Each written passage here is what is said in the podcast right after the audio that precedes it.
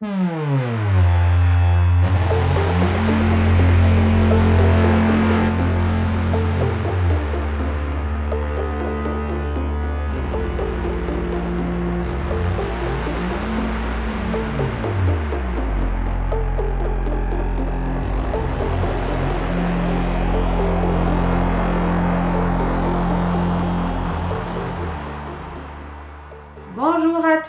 Et bienvenue dans cette émission 97 des Bibliomaniacs. Aujourd'hui, on va vous parler de SF avec euh, Les Dépossédés de Ursula K. Le Guin. C'est pas souvent qu'on fait de la SF euh, aux Bibliomaniacs. Je suis avec Eva. Bonjour à tous. Léo. Bonjour. Et Amandine à distance. Salut Amandine. Salut. Et je suis Coralie. C'est une traduction de Henri-Luc Planchat et c'est évidemment disponible en poche. C'est Amandine qui va nous le résumer. Ouais. Alors, euh, les dépossédés, en fait, ça se déroule dans un futur qui se situe euh, dans plusieurs centaines d'années après euh, notre époque actuelle et sur des planètes qui sont très loin de la nôtre. Euh, il y a la planète Anares, où des hommes et des femmes ont construit une société nouvelle de type anarchiste. Et puis, il y a la, société, la, la, planète pardon, Uras. Et la planète Uras, en fait, ne permettait pas à ces personnes de vivre selon leurs principes de liberté absolue. Donc, ils ont quitté Uras pour aller vivre sur Anares. Et euh, au moment où se déroule le récit, ça fait, euh, je crois, presque 200 ans qu'il y a eu ce, ce mouvement d'Uras vers Anares. Et sur Uras, il y a toujours des gens qui continuent à vivre euh, dans une société qui, qui ressemble un petit peu plus à la nôtre actuellement. En fait, les habitants des deux planètes, en revanche, ne communiquent pratiquement plus. Et c'est une des raisons pour lesquelles en fait un physicien qui est très renommé euh, sur la sur Anares qui s'appelle Chevek, il décide un jour de se rendre sur Uras pour essayer de renouer le, dialogue. Et, euh, donc c'est c'est cette histoire de, de, de, entre guillemets de retour sur Uras, euh, de dialogue, de différences culturelles euh, qui euh, nous est racontée par Ursula K. Le Guin, donc à travers ce, ce voyage de Chevek. Léo, qu'est-ce que tu en as pensé? Alors, bon, je découvrais l'auteur avec ce roman, je l'avais depuis très longtemps dans ma pile à lire, mais je traînais un peu des pieds avant de, me lancer dans ce livre-là. Pour deux raisons. La première, c'est que au départ, je voulais plutôt commencer à lire euh, cette romancière avec son cycle de fantasy Terre-Mère, que je mmh. lirai sûrement. Et la deuxième raison, c'est que euh, j'étais pas du tout sûre de l'aimer parce que déjà, euh, c'est donc ça appartient un roman qui appartient au genre euh, du planète opéra, euh, qui est une variante du space opéra et qui présente euh, donc des intrigues qui se déroulent sur des planètes dans d'autres d'autres systèmes solaires, d'autres galaxies, mais vraiment très axé sur la la structure sociale de, des planètes en fait. On s'intéresse vraiment à la découverte d'un nouveau monde. Moi j'adore pas le planète opéra déjà pour commencer. Et la deuxième chose c'est que je suis pas fan non plus des utopies. Or euh, là on a quand même cet aspect là euh, qui est développé à travers la planète d'Anares. Donc finalement euh, je vais avoir un avis assez mitigé sur le livre je pense que dans l'absolu c'est un bon roman. Euh, je l'ai trouvé plutôt bien écrit. Ça se lit euh, ça se lit assez bien.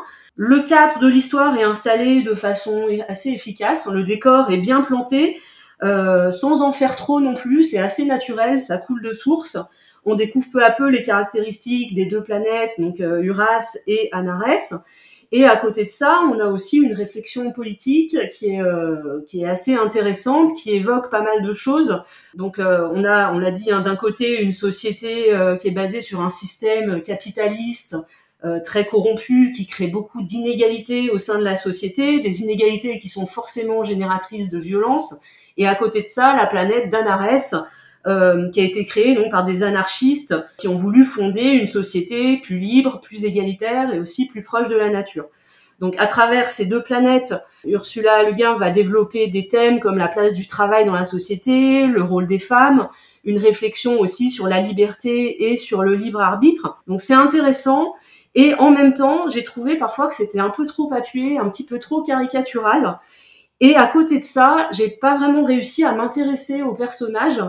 Euh, et j'ai trouvé euh, qu'en termes d'intrigue, pour moi, il manquait quelque chose. Bon, par rapport aux, aux deux planètes, je dois dire qu'aucune des deux n'a vraiment suscité ma sympathie. Alors bien sûr, tout ça, c'est oui, mais ça, c'est normal. Je, je pense que c'est normal, oui. Mais du coup, ça m'a empêché oui, aussi d'adhérer totalement au livre. Bon, on a d'un côté Uras euh, qui incarne le mal absolu, donc euh, bon, évidemment, c'est très, c'est très actuel, ça rentre bien en résonance avec le monde d'aujourd'hui. Et en même temps, parfois, c'est un petit peu trop aussi, un petit peu le trop mal absolu, mais qui le tente aussi. parce que Oui, voilà, Il y a des aspects qui lui plaisent beaucoup sur un. Non, mais voilà, c'est ça. Il y a quand même une ambiguïté par rapport Ouais. au personnage de, de Chebec. Euh, mais en même temps, moi, Anarès, euh, enfin voilà, je la trouve pas très attirante non plus. Ah bah, donc, non. voilà. donc, euh, donc, il m'a manqué, voilà, quelque chose, enfin une accroche un peu pour vraiment rentrer dans, dans l'histoire. Il m'a aussi manqué donc euh, une pointe de complexité scientifique. Après, la science est bien présente Oui. dans le roman, hein, c'est de la SF, il y a pas de doute là-dessus. Mais c'est vrai que moi, je, j'ai plus de facilité à lire finalement de la hard SF ou du space opéra très axé sur le voyage spatial euh, plutôt que ce genre de SF là. Voilà. Donc euh, finalement, c'est un roman que je peux ni recommander ni vraiment déconseiller parce que je trouve que dedans il y a des choses très intéressantes. J'ai quand même envie donc de relire euh, Ursula Le Guin, donc euh, sans doute avec Terre-Mère. Et puis elle a un- écrit, alors parmi ses nombreux romans de SF, il y en a un autre qui me tente, c'est Dans la main gauche de la nuit ou La main Mm. gauche de la nuit. J'ai plus le titre exact en tête, mais euh, voilà, je reste un petit peu mitigée. Finalement, je sais pas trop quoi en penser. D'accord. Euh, alors, je vais donner mon avis. Moi, je suis pas une grande lectrice de SF. En fait, je tente souvent de la SF et j'accroche pas. et donc là, j'avais un peu peur, forcément de pas accrocher, mais évidemment, j'avais entendu parler de cette autrice et je voulais aussi la lire. Et donc, je pense que mon bonheur de lire ce livre a, été euh, accentué par mon soulagement d'accrocher et de précédents traumatismes. Euh, moi, ce qui m'a plu dans ce livre de SF, enfin, je pense qu'il il est bien pour quelqu'un comme moi, qui justement n'accroche pas aux choses dont tu viens de parler. Comme tu le dis, moi, j'ai trouvé qu'on était vite dans les lieux, mais sans qu'elle en fasse trop. J'avais lu, lu récemment d'autres livres, essayé de les lire, et en fait, il y avait une telle débauche de détails de l'imaginaire de l'auteur, ou de l'autrice en l'occurrence, que euh, ça m'empêchait d'accéder euh, au sujet et au personnage. Et là, le personnage et le sujet, moi, je trouve sont très simples finalement. Euh, c'est un type qui vit sur une planète et qui va sur une autre planète, pour, la faire, pour faire le pitch très court. Et ces deux planètes n'ont rien à voir l'une avec l'autre euh, sociétalement. Et euh, l'une représente une forme de désir d'ailleurs et de curiosité pour, euh, pour euh, le personnage principal. Et euh, l'autre représente euh, un idéal avec lequel il a grandi et qu'il a du mal à questionner, celle sur laquelle il se trouve. Donc en cela, c'est un, c'est un livre éminemment politique puisque petit à petit, l'image qu'il se fait de la planète, tu parlais d'utopie, en tout cas on leur fait croire qu'ils vivent dans une utopie idéale sur laquelle ils croient vivre, se craquelle petit à petit au contact de l'autre planète et au contact aussi de gens sur place, hein, Oui. de gens sur la planète qui se mettent à questionner euh, le pouvoir en place qui fait semblant de en être un, euh, des choses comme ça, les publications qui deviennent de plus en plus difficiles. hein, ça fait penser à un communisme euh, qui a mal tourné. Hein, fait. Enfin, moi, je l'ai lu comme un roman politique, avec la facilité, entre guillemets, d'avoir mis des planètes. J'ai trouvé, moi, le personnage attachant, personnage principal, donc ça doit aider. Peut-être, justement, parce que je devais absolument m'attacher à lui au début, euh, parce que j'avais un peu peur du livre. Je me suis un peu accrochée à, à ses épaules. je me suis mise sur son dos. Et du coup, ça a facilité. euh, tout est vu à travers son regard à lui. L'organisation de la planète sur laquelle il se trouve, l'organisation familiale, l'éducation. Il faut quand même savoir que c'est une planète où les enfants ne grandissent pas avec leurs parents. À partir d'un certain âge, ils, ils vivent complètement en collectivité, euh, Dans des dans dortoirs. des dortoirs, des, des, des sortes de pensions, et personne ne, ne questionne ça. Euh, et puis son voyage vers l'autre planète, c'est la découverte de la profusion, des choses qui sont considérées comme des excréments sur sa planète, c'est-à-dire tout ce productivisme. Et là-bas, euh, finalement, le grise, il n'est pas imperméable Aux tentations. aux tentations qu'il voit sur notre planète. Puis, euh, ceux qu'il voit de l'autre planète deviennent de plus en plus réalistes euh, puisqu'il va sortir des sphères auxquelles on l'avait réservé euh, pour euh, pouvoir explorer euh, le côté sombre de, de Ures. Donc, moi, c'est un livre que j'ai trouvé très intéressant. J'ai envie d'en lire d'autres, mais justement, quand j'ai vu qu'il y avait une partie qui était de la fantasy, euh, j'ai dit bon, bah, je peux pas aller vers ça, clairement. Et je vais continuer, je pense, du coup, ce cycle-là, qui a l'air d'être plus dans, dans ce que j'aime, qui explore euh, des mondes euh, différents. Et, voilà, bah, moi, j'ai, moi, c'est plutôt, euh, je pense, pour des gens qui lisent pas de SF, ça, ça peut vraiment passer si vous aimez des livres politiques, philosophiques, hein, même. Euh, on peut dire, Oui, il y a beaucoup de philo dans, dans le bouquin. Assez métaphysique. Voilà. Eva, Euh, alors moi, je lis vraiment très très peu de SF, ou alors ça va être plutôt, euh, on va dire, des livres où c'est plus en prétexte. par exemple, tout ce qui est post-apocalyptique, que j'aime beaucoup. mais c'est vrai que ce genre de SF avec des histoires de planètes, etc., c'est pas du tout à la base ma tasse de thé. Et je pense que j'ai pas forcément non plus les codes, les codes mm. inhérents en fait à ce genre. Euh, j'avoue que j'ai eu du mal à rentrer euh, dans les dépossédés. On va dire que les premières 50 pages ont été assez laborieuses parce que, alors, en même temps, c'est moi, hein, j'avais pas lu la quatrième de couverture, euh, j'y suis, ou j'avais rien en lu. Temps, en fait. la 4, je l'ai lu que à la fin. La quatrième, elle n'est pas du tout adaptée au livre. Non. je, mais j'avais pas lu en fait euh, le résumé, j'avais vraiment rien lu en fait sur ce livre. J'y suis allée, euh, j'y suis allée tel quel. Donc effectivement, il y a peut-être des choses, si je m'étais un petit peu renseignée sur le livre, qui auraient paru évidentes. Et là, bah, je tâtonnais, en fait, je découvrais au fur et à mesure. Déjà bien comprendre le début de qu'est-ce qui se passe, pourquoi cette personne part. Euh, et ça, c'est très bien fait. Hein, part, part, dans la navette, euh, etc. Pour, pour savoir qui était ce personnage principal, d'où il venait, où il allait, pourquoi. C'est vrai que ça m'a donné, ça m'a pris quand même un certain temps d'adaptation. Euh, bien comprendre aussi les systèmes, parce que il y a l'époque, on va dire, actuelle du récit. Donc c'est quand Chévec, le physicien, part sur cette autre planète, mais ensuite on va revenir avec des flashbacks sur son histoire pour raconter justement bah, comment ça se passe sur sa planète d'origine, quelle est son histoire euh, familiale, son histoire conjugale, etc. Donc il y a quand même un temps où euh, cette personne, on ne sait pas vraiment qui elle est, euh, quelles sont ses motivations, quelles sont ses convictions. Donc j'avoue quand même que le début a été un petit peu laborieux. J'accrochais pas forcément non plus au, au style du récit. Mais en fait, plus j'avançais, plus les choses se mettaient en place, devenaient beaucoup plus euh, claires, plus j'ai trouvé aussi que le, style finalement devenait plus agréable, plus euh, plaisant à lire. Et il y a de plus en plus de dialogues. Il y a de plus en plus de dialogues. Euh, on a fait aussi la connaissance avec les personnages. On sait aussi euh, comment ça fonctionne, les relations entre eux, etc. Et puis le, la trajectoire de Chevec, euh, moi je la trouve intéressante. Ses questionnements, euh, le fait qu'il se retrouve aussi dans des situations euh, qu'il n'avait pas vraiment vécues avant, où on lui avait dit, comme tu l'as très bien dit Coralie, que c'était pas bien, c'était ce pourquoi euh, les colons étaient partis mm. pour fonder une autre une autre planète. Et euh, il y a un côté très humain finalement de de sentiments mêlés de contradictions etc donc en fait moi je me suis plutôt bien attachée à ce personnage euh, je veux dire que parfois, effectivement, il y avait un petit peu trop de considération. Moi, je suis pas quelqu'un qui aime trop tout ce qui est politique, en fait, contrairement à toi, euh, Coralie. Donc, c'est vrai que parfois, euh, les considérations politiques, les considérations philosophiques également, avec une petite couche de science, hein, puisque mm. Monsieur, Monsieur est physicien. J'avoue que ça m'a, ça m'a un petit peu perdu parfois. Euh, c'est pas forcément un livre, on serait arrivé au bout si j'avais pas lu pour Bibliomaniac. Je pense que je me serais arrêtée avant, en fait, en me disant non, c'est pas pour moi. En fait, j'ai persévéré, j'ai fini hier soir, hein, euh, euh, pour l'enregistrement, mais je suis quand même contente de l'avoir lu parce que effectivement, c'est le genre de livre qui est très éloigné de mes centres d'intérêt. Et pourtant, malgré des bémols, hein, quand même, j'y suis allée un petit peu au forceps. Euh, j'ai dû faire un effort de lecture, ce que j'aime pas forcément faire, mais je dois dire que finalement, j'ai trouvé le livre intéressant plutôt bien construit, qui questionne le lecteur. Et donc, euh, bon, c'est pas c'est pas un coup de cœur, mais je suis quand même euh, contente et fière d'être arrivée jusqu'au bout parce que je trouve que c'est un livre qui m'a apporté quelque chose. Bravo Eva.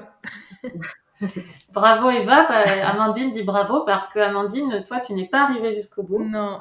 Ouais, et je me je me retrouve pas mal hein, dans ce que Eva a pu dire parce que euh, pareil, je suis euh, je suis pas habituée de, de ce genre. Quand d'ailleurs quand Léo nous explique qu'il y a plusieurs sous-genres dans le genre, euh, moi je je découvre. Léo m'apprend des choses quand elle nous raconte ça. c'est pour vous dire à quel point je suis très très naïve en fait par rapport à la SF, mais très curieuse quand même de la de la de découvrir ce genre. Et j'ai, eu beaucoup de mal sur les deux premiers chapitres, en fait, où j'ai eu le sentiment qu'on était jeté euh, dans un monde euh, sans prendre le temps de nous expliquer un minimum, de nous aider à nous y retrouver. Peut-être que c'est aussi fait pour des gens qui ont l'habitude, tout simplement, et que les néophytes comme moi sont pas forcément censés commencer par ce, ce roman-ci. Quand on s'accroche toutefois, les deux, on va dire le troisième et quatrième chapitre, j'ai trouvé qu'ils étaient un petit peu plus à notre portée. Ce qui m'a gêné quand même, j'aurais peut-être dû vous le dire, sur les deux premiers chapitres, ça demande, j'ai trouvé que ça demandait énormément de concentration. Euh, soit beaucoup de concentration pour comprendre. On nous explique qu'il y a tout un tas de langages, euh, il y a beaucoup de hum, détails sur euh, le, sur sur bah, ces mondes-là. Et, soit il faut être extrêmement concentré, quitte à prendre un cahier, à noter à la main toutes les informations qui viennent dans tous les sens. Soit faut accepter de lâcher prise et de se dire que bah, ces détails ils sont pas forcément importants à retenir au début. Faut pas se stresser si s'il y a des choses qu'on chope pas dès le début. C'est ça, parce que sinon je pense que ça devient trop une corvée et, euh, et on peut pas le lire de cette manière-là. Enfin, faut vraiment lâcher prise en fait. Après, il y a plein de choses qui seront pas reprises de ce qui est détaillé au début, donc il y a vraiment pas de stress à avoir sur cette mise en place du début que moi, je répète, je trouve plutôt light comparé à d'autres livres que j'ai lus quand même. Hein. Oui, pas qu'il y en a beaucoup, hein, parce qu'il y a des livres de SF où les premiers chapitres c'est que euh, de l'imagine, de la description de l'imaginaire de l'auteur et du plantage de décor. Là, c'est vraiment pas ce qu'on a. Hein. On est sur des choses assez réalistes finalement. Enfin, mmh. c'est pas du tout pour aller contre toi, c'est juste pour euh, dire euh, persister un petit peu quand même. Ouais. Et d'ailleurs, quand on persiste, la suite est un peu plus à, moi j'ai trouvé un peu plus à ma portée en tout cas, parce que on, on voit Chevec qui découvre un monde. Donc finalement, lui, il a, il a un regard neuf par rapport à ce monde-là, au même titre que le que le lecteur en fait. Euh, et puis il y a aussi plus de dialogue. Donc c'est ça devient un petit peu plus facile. Euh, pour autant, euh, moi je me suis ennuyée en fait. J'ai pas j'ai pas trouvé d'intérêt et je pense que une des raisons principales c'est que j'ai pas réussi à m'attacher à ce personnage. En fait, il est il n'y a pas il y a pas d'émotion je trouve dans ce roman j'ai pas l'impression qu'il ressent des choses il a un regard qui est un regard de de, de, de, de découvreur, un regard de, euh, de scientifique, mais qu'est-ce qu'il ressent? J'en sais rien. Et, euh, et en fait, bizarrement, là, j'étais en train de penser faire le parallèle avec un roman de Boilem Sansal qui s'appelle 2084. C'était un roman où euh, je, me souviens que vous aviez, il me semble que vous aviez fait la remarque que justement c'était difficile de s'accrocher au personnage et que euh, qu'il y avait quelque chose assez froid. Moi qui m'avait pas gêné, bizarrement à ce, moment-là, euh, mais mais avec celui-ci, avec ce roman d'Ursula K. Le Guin, euh, j'ai pas pu, j'ai pas pu du tout continuer parce que j'en avais plus ou moins rien à faire de ce personnage. Et les quelques autres personnages qui gravitent autour, que ce soit à travers les flashbacks de son enfance ou de son ses années d'études ou les personnages de, du monde actuel de la, de la planète qu'il est en train de découvrir, je, je, je sais pas, je, je aucun, j'en avais aucun intérêt, mais aussi parce qu'ils sont décrits uniquement dans des rapports euh, de, de pouvoir. Il y a une sorte de rapport de pouvoir ou de domination avec lui qui découvre une planète et. Euh... C'est au début du livre là, parce qu'en vrai, dans le reste du livre, c'est pas le cas. Euh, il y a de l'amour même. Ouais. Et j'ai même une scène en tête. Euh, c'est juste pour nuancer un petit peu euh, pour la totalité. J'ai même une scène en tête qui m'a vraiment émue où, le mec euh, il traverse quand même une planète parce qu'ils sont envoyés n'importe où sur la planète euh, pour bosser. Il traverse une planète euh, entière, il a faim, c'est pendant une famine. Ils peuvent pas beaucoup communiquer avec son amoureuse qui s'occupe de leur enfant il a l'espoir de la retrouver, enfin l'espoir, même la certitude de la retrouver à son arrivée. Il descend du train, il court à travers la ville. C'est, mm. On a trop envie qu'il se saute dessus et en fait, elle est plus là. Elle a été mutée euh, et, euh, c'est terrible. Enfin, je veux dire, ensemble, on va se passer un truc pas cool parce qu'il court trop vite. Euh, il a trop envie. On se dit dans ce livre-là, il va pas la retrouver. Hein. Mm. Il y a, effectivement, il y a des passages plus passage là est très très réussi, moi je trouve, et on m'a vraiment ému bah, c'est vraiment politique. Là, on a vraiment une scène euh, qui relie la, le monde politique, cette société, peut créer ce genre de situation euh, terrible euh, émotionnellement. De pas retrouver ta, ta femme quand tu rentres parce qu'elle a été envoyée ailleurs. Ta femme, ta fille. Et d'ailleurs, ça a un écho aussi à ce qui se passe à sa vie, au début, où effectivement, pareil, sa mère est partie du jour au lendemain.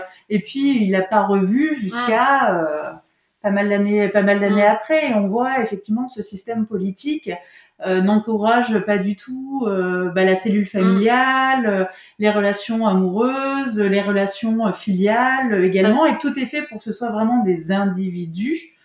Euh, même s'ils sont très finalement dans le partage, le... il y a un côté à la fois communautaire, mais pas de cellules vraiment intimes quelque part. Sur l'autre planète, on voit qu'ils ont des familles. euh, il y a une famille dans laquelle dans laquelle il est accueilli, où, euh, où il y a quelque chose qui, qui fait écho à ce qu'on ressent euh, sur Terre. euh, Bah, tout le monde, c'est- famille. c'est le Mm. dîner où tout le Ouais, monde voilà, est autour ça. de la table Mm. et Ils ça chamaille, etc. Comme nous, on peut connaître Mm. la cellule familiale, ouais, tout à fait. Et c'est dommage que ça finalement elle nous l'ait pas donné un petit peu plus tôt, tu vois, pour euh, pour comme une carotte un peu pour patienter et pour euh, pour avoir envie de continuer euh, de manière un peu plus distillée peut-être et un peu plus forte sur la fin. Mais parce que moi j'aurais peut-être continué si j'avais eu cet aspect euh, émotionnel, cet attachement au personnage dès le début. Et je voulais juste rajouter également qu'il y a un vrai versant féministe, c'est très important quand même dans le livre. Il y a des étonnements féministes euh, de, de, très très simples, hein, mais sur la planète sur laquelle il arrive, euh, les femmes n'ont aucune position euh, Oui. scientifique. euh, sur la planète dont il vient, les noms sont donnés euh, par un ordinateur à la naissance et sont complètement androgynes. Et sur la planète sur laquelle il arrive, il leur apprend que des éminents scientifiques de sa planète, qu'il croyait forcément masculins, sont en fait des femmes. Et, et ça, ça étonne beaucoup sur, sur la planète. Quoi. Les femmes sont vraiment reléguées, c'est encore, encore pire que, que notre planète. Hein. Les femmes euh, font pas des, ont pas le droit de faire des études, elles n'ont pas de profession euh, également. Mm. Enfin, après, il discute aussi avec une femme qui lui dit non, mais en fait, tout ça c'est de la poudre aux yeux. Ouais. Et c'est nous qui tirons Oui, les vrai. ficelles dans l'ombre. Les hommes font ce qu'on leur demande de faire. Euh, mais effectivement, ouais, il y a, il y a ce versant euh, féministe qui est vraiment très intéressant. Et cette scène, euh, moi, j'ai trouvé aussi également très marquante de voir l'étonnement que Bidule, en fait, euh, est une femme. Une femme. Bidule est une femme. On va rester là-dessus. Oui, c'est une bonne conclusion. Bidule était une femme. Amandine, c'est toi qui as un coup de cœur pour compenser un petit peu avec cette déception. oui, un coup de cœur partagé avec toi, Coralie. Donc, euh, je, te, je te laisserai compléter. En fait, euh, je voulais vous parler d'un podcast euh, qui s'appelle Ou peut-être une nuit, qui est produit par Louis Média. C'est un podcast qui a été enregistré en, six épisodes, en tout cas réalisé en six épisodes. Les six sont maintenant tous disponibles sur toutes les plateformes.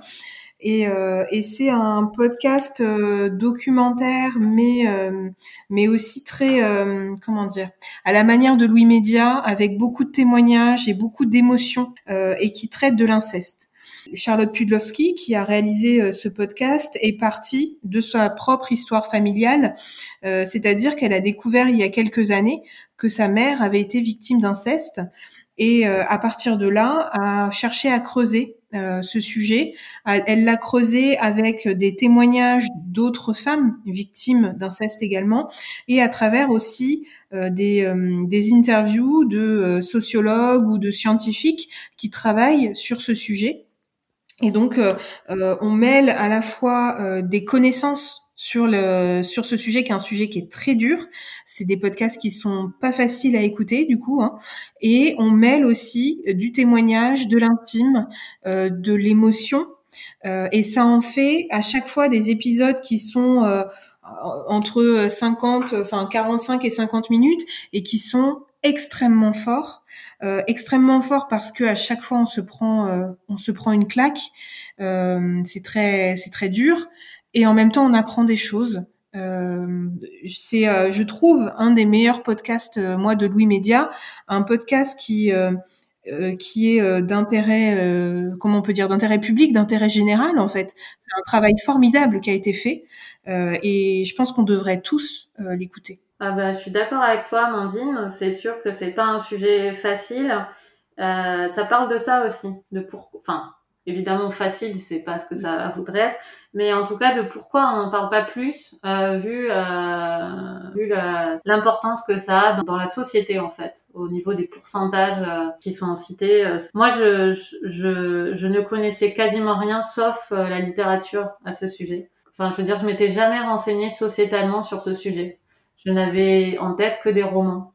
D'ailleurs, Charlotte, Charlotte Pudlowski raconte hein, qu'à un moment donné, euh, euh, elle a arrêté de lire, elle a arrêté de lire des romans parce que on retrouve dans la littérature, sans faire exprès, elle, elle tombait sur des euh, sur des fictions où il y avait ce sujet. Et en fait, il est partout. C'est juste qu'à un moment, elle a une overdose vu qu'elle est en, c'est un reportage à la première personne. Elle a une overdose du sujet et euh, on lui propose euh, My Absolute Darling à lire comme un Mm. coup de cœur. euh. et donc forcément, elle fait pas gaffe, elle dit ça et puis ça la re- refout dedans. Effectivement, c'est pas le livre à conseiller euh, forcément pour faire un break de ce sujet. Enfin, moi, je conseille vraiment ce podcast. Je suis d'accord avec toi, Amandine. Pour moi, c'est vraiment très important à écouter, quoi, pour se rendre compte et puis pour un devoir de vigilance aussi que je pense n'avait pas, je n'avais pas jusque là.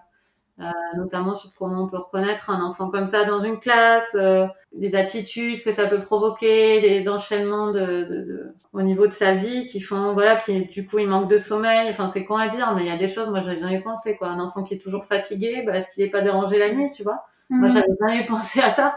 Je m'étais jamais dit qu'un un enfant de ma classe, de mes classes de collège, de CM2 qui était toujours fatigué, ça pouvait être que la nuit n'était pas tranquille quoi. Oui. Qu'il dort, qu'il C'est était pas la première explication qui Voilà, vient à l'esprit.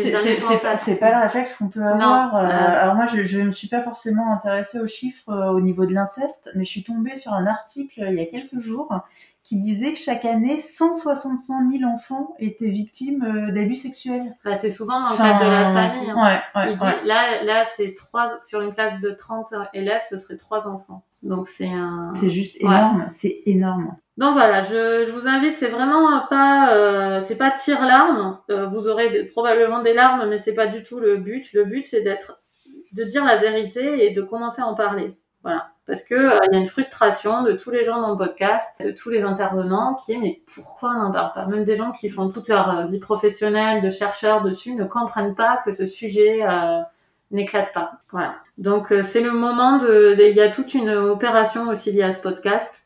Enfin, écoutez-le, toutes les infos sont sur Louis Média aussi. C'est vraiment un gros, gros coup et un très beau documentaire. Bon, ben, on est d'accord, Amandine. Ouais.